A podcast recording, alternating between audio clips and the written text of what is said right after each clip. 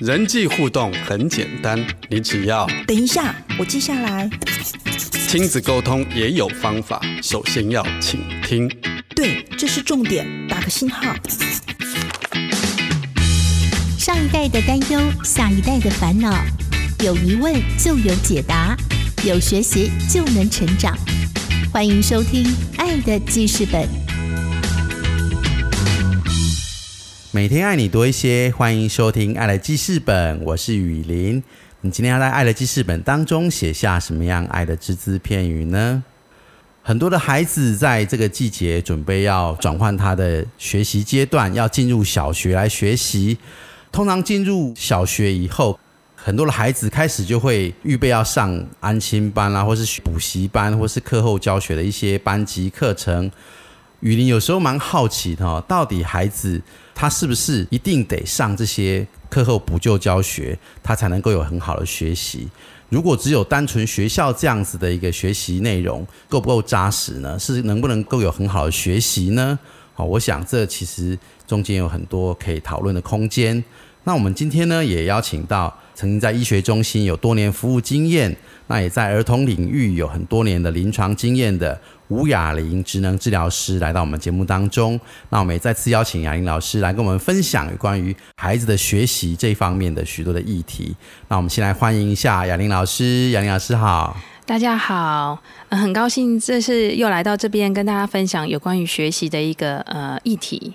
那上次曾经跟家长提到，孩子在不同的阶段，他有不同的发展跟历程，还有他的目标。零到四岁的孩子，主要是在培养啊孩子的情感、亲密感与信任的建立；四到十四岁的孩子，则是认识自己的学习方式，来确立未来他的学习模式到底是什么。在认识自己的学习与了解自己的学习上，家长是需要与孩子一起去认识跟了解的。我一个朋友，因为他是国小老师，总是会给孩子很大量的学习上的帮助。他自己教，如果不太会教，就请同事教。考前加强，考后订正，什么都来，也让孩子去补私中的考试。嗯，孩子也很顺利的考上了私立的国中。看似孩子的能力是不错的，可是呢，他在学习上却有很大的状况的。为什么呢？因为这个孩子依赖了过多的加强，让孩子无法清楚的知道自己在学习的强项到底是在哪里，他的学习限制又是什么。也因为过度依赖妈妈，还有补习班的教学，所以使得孩子在晚上的时间都是在补习，而没有真正的把学到的东西融会贯通。睡眠不是那么的足够，体力也不好，成绩就越来越差。亲子之间的冲突也越来越多，到了考高中的时候，也无法理解自己想要念的是什么，到底是高中还是高职？最后在孩子的父母的建议之下，还有坚持之下去念了高中，可是学习的问题一直不断的出现，并没有真的被解决，而行为还有价值观的问题也渐渐出现。我觉得这不会是一个例子，可能是很多家长或是很多的学生目前遇到的状况。因此，在幼小衔接的介绍当中，我想要跟大家分享不同的议题，也就是建议家长不是只有孩子在幼稚园跟国小的阶段需要调整，家长自己也需要调整。在国小的阶段，家长重要的是要引导孩子去认识自身的学习方式。那我们怎么认识自身的学习方式呢？我们可以从以下几个方向来介绍。首先，孩子到底是用什么方式去认识跟理解课本的内容呢？孩子一开始的学习方式会有感官来学习，耳朵听到，眼睛看到，身体接触到，鼻子闻到，嘴巴尝到来进行学习。渐渐的，他就会加入了理解、想法。归纳和总结，还有应用，也就是从感官的学习里面进入了知觉跟认知。所以，家长是否能清楚的知道孩子是比较会用看来理解事情，还是要说给他听呢？有些孩子摸过了，动手做了，哇，他就记住了，他就了解了。但是有些孩子一拿到东西，他就要先闻一闻，仿佛味觉就是他开启学习的钥匙。那你的孩子嘞，他是用什么方法学习的呢？呃，我的妈妈很好玩。我有一个，他有三个孙子，呃，分别是小呃小二、小一跟幼稚园大班。那小二就要背九九乘法，所以他就顺便叫小一的那一个弟弟也背九九乘法。那既然又要教两个了，他就顺便教了我女儿也一起背九九乘法。嗯，对于一个治疗师来讲，大班的小孩子背九九乘法，好像对我的呃临床的治疗的观念有所冲突，所以我就很疑惑，到底要不要让妈妈去做这件事呢？我就跟妈妈说：“哎，其实这样子背九九乘法太早了，我我建议你还是不要让他背好了，这样子对孩子是不好的。”可是他就跟我说：“不会，他学得很好，你的孩子学得很好。”可是。我会觉得很奇怪，为什么你会觉得他学得很好呢？他告诉我说：“你的孩子吼用念的给他听，他背不起来。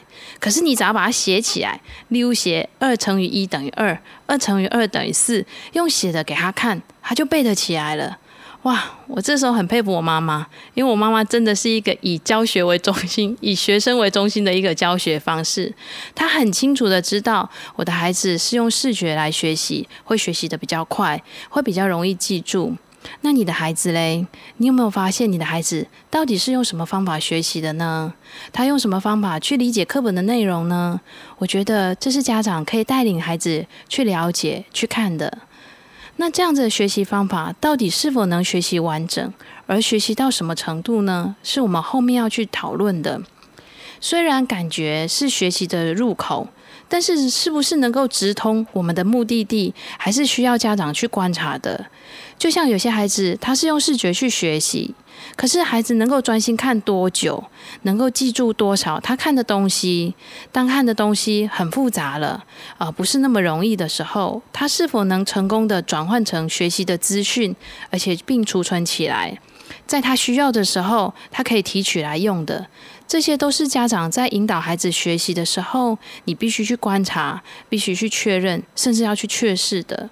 甚至要去测试的，有些家长呢，一直觉得，哎，我的孩子就是视觉学习，所以他大量的视觉化，可是不一定他真的能够学习到那么多的东西，有时候反而需要一些辅助的。所以接下去我们要建议的是，家长必须要去知道，孩子需不需要用什么方式来让自己辅助学习。如果孩子在学习的过程中遇到了限制或困难，或是没有办法学习的很完整的时候呢？家长能否引导孩子找到方法来辅助自己的学习？就像刚刚我妈妈教孩子背九九乘法的例子，阿妈很厉害哦，她知道孩子可以用他用念的方式是记不住的，可是边念边看，他比较记得住，所以他就把学习变成图像化，然后用图、用文字或是用图画来增进孩子的理解，让孩子比较容易背得起来。可是有些孩子呢，难以从一段文字来去了解他自己的内容。所以这时候呢，遇到这样子孩子，我们可能就必须要把文字的内容整理成条列式，因为一旦整理成条列式，这些孩子有可能就很容易进入学习的状况。所以呢，你就必须要教孩子说：“哦，你可以把你的课文的内容变成这一个条列的大纲，它就比较有利于自己的学习。”我们也会发现，有些孩子呢，其实他学习的模式是不同的，他有可能是早上比较可以学得住。呃，晚上可能他的精神体力状况就比较不好，所以这时候呢，我们也可以引导孩子，让自己能够早一点起床，透过早上的时间去学习。可是有些孩子可能不一样，他觉得如果今天学到东西晚上没复习的话，他就会忘记了。所以这时候呢，我们也引导孩子去认识自己的学习状态，可以透过晚上的复习来让他能够记住他早上所学的东西。有的孩子哈不太适合一直坐在书桌前面，因为他一直坐在书桌前面，他就很容易分心。所以我们可以把学习的时间分段，让孩子用一段一段的方式去学习。而有的孩子其实是体力不好，往往常常会觉得累了，他的注意力就不足，而不足就会影响到学习。这时候呢，到底你应该让他坐在书桌前面多看呢，多学，还是应该多带他去户外运动，把自己的体力增强呢？这是值得家长去思考的。以上这些都需要家长带领孩子去发现，去想想看，有什么方式可以辅助孩子自己的学习。嗯，谢谢雅莹老师的分享哦。所以，怎么样去来了解自己孩子的学习的方式哦？我想是这个阶段我们家长一个功课哦，可以一个课题哦，可以去找出孩子他的呃最适合的学习方式哦。好，那我们先分享到这边，我们先来听一段好听的音乐，待会我们继续请雅莹老师来跟我们来聊。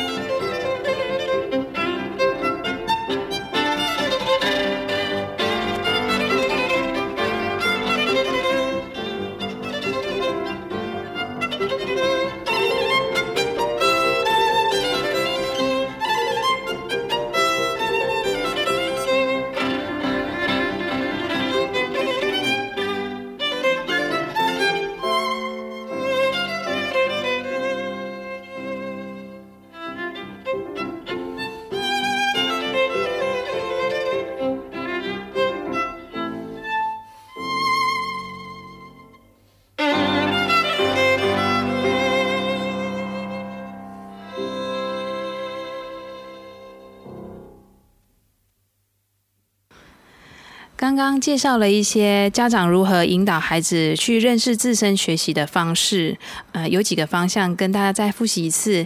第一个就是孩子用什么方法去认识跟理解学习的内容，而这样的方式是否能完整的学习到他学习到了什么样的程度？那第三个呢，需不需要用什么样的方法来让孩子辅助自己的学习？这是我们刚刚所讲到了。那再来呢，透过带领孩子学习的过程，家长跟孩子是否能发现自己的学习优势跟他的限制呢？如果孩家长依着上述的建议，逐步的引导孩子的学习过程，相信家长跟孩子渐渐都会发现自己在学习上的优势跟限制。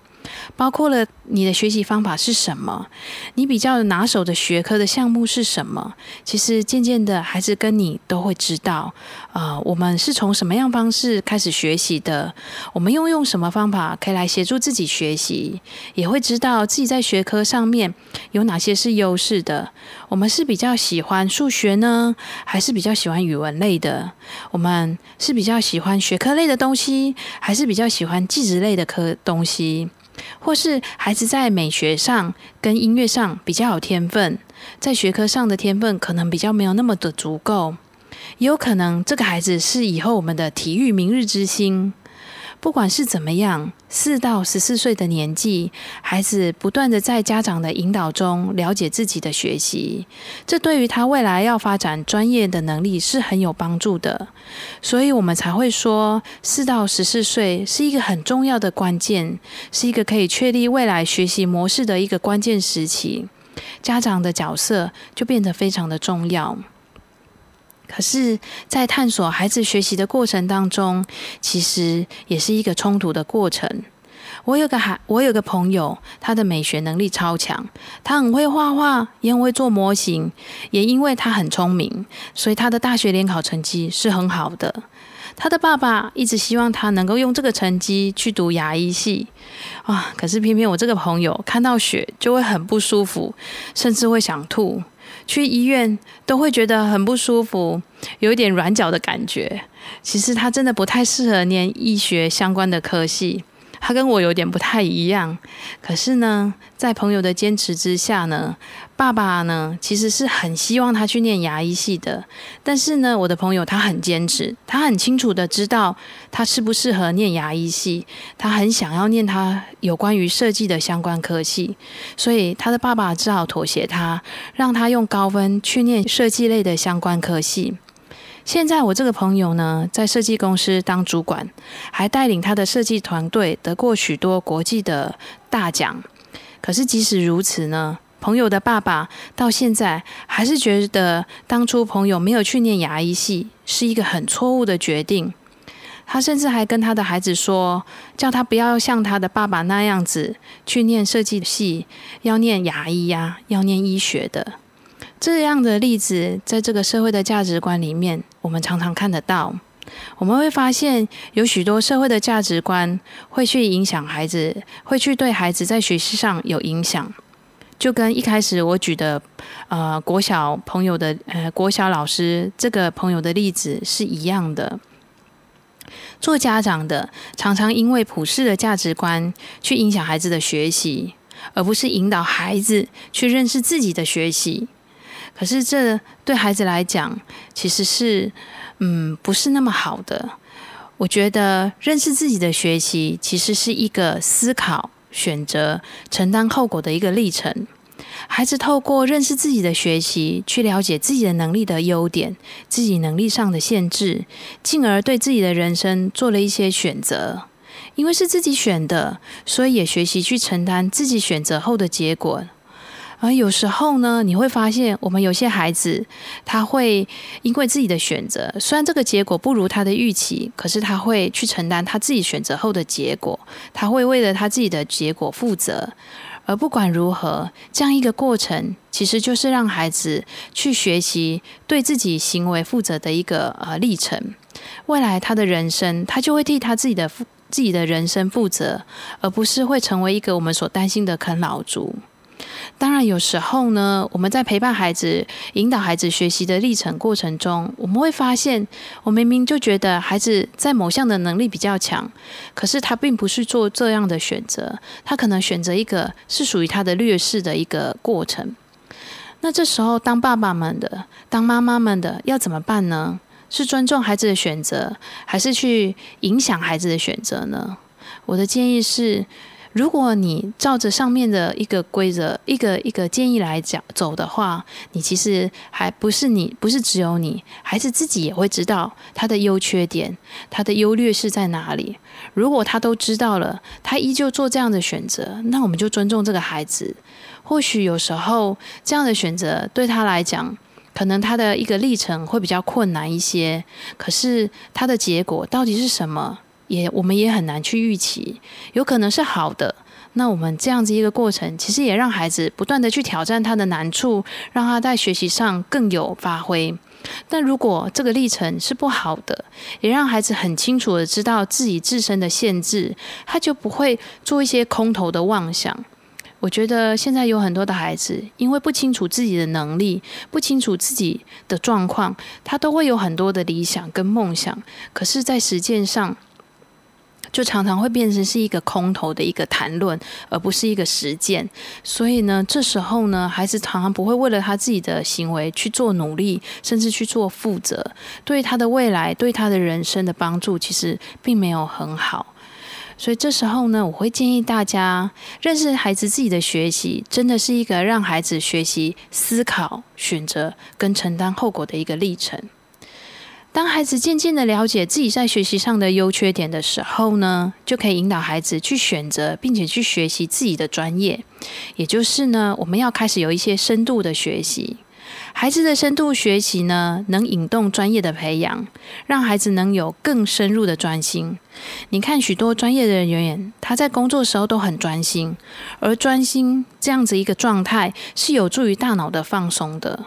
我们现在的资讯呢都很多，也很混乱，而这些混乱的资讯，如果你没有很清楚自己知道自己的呃目标、自己的优缺点的时候，我们就很容易陷入在这些多元而混乱的资讯里面，让我们的大脑更忙碌不堪。更混乱，所以如果你很清楚的知道你自己要学习的方向、自己的学习的优缺点跟自己的学习模式的时候呢，我们就可以专心在我们的专业能力上的学习。孩子呢，最一开始的自信心是来自于自己能够学习到他自己的自理能力，然后对他自己有基础的自信心。可是专心在专业能力上的学习，则是建立孩子更强自信心的一个模式。孩子因为学习到了一个专业，他对自己的能力很有信心，他对自己的未来也很有信心，他就可以去实现他自己的梦想或是他自己的理想。所以呢，我才会跟大家说，学习是影响孩子一辈子的事情，是需要家长去付出的、去引导的。我的工作其实已经有二十年了，在这二十年里面，你会发现有很多的教育理念不断的被更新或是汰换。但是呢，有些东西其实是不会变的。不变的是什么呢？在孩子的教育里面，家长其实是孩子的重要他人。家长的态度、家长的价值观、家长的引导，其实是引动孩子学习一个很重要的关键。如果我们能够知道我们到底为何而学习，到底要学习些什么，其实对孩子一生都是很受用的。那这是我今天跟大家的分享，希望对大家有帮助。谢谢大家。啊，我们谢谢雅玲老师的分享哦。啊，的确，其实现在的孩子哦，其实啊资源是很多的哈，但是常常却其实不晓得，其实他自己适合什么，或者他自己。想要想要什么这样子哈？那我想真的透过今天的分享，家长可以在这个幼小衔接的过程当中，从一开始就好好的陪伴孩子，来也帮助他可以找寻到自己啊学习的能力在哪里，他的学习的方式适合什么，那他适合怎么样子的一个。啊，学习的一个模式啊，可以帮助他，真的也可以更多认识他自己。我相信这是啊，家长不管教育的理念怎么变哦，家长真的永远是孩子的教育当中的一个重要他人哈。嗯，那我们今天谢谢雅玲老师的分享，谢谢，谢谢大家。如果您想更多和我们来互动，欢迎上脸书搜寻“幸福生命教育协会”。按赞加入我们的粉丝团，也可以在 Podcast 平台搜寻“爱的记事本”，推荐订阅我们的 Podcast 频道，让更多人可以加入“爱的记事本”，写下他们爱的只字片语。感谢听众朋友今天的收听，祝福您有个美好的一天。我是雨林，我们下次见。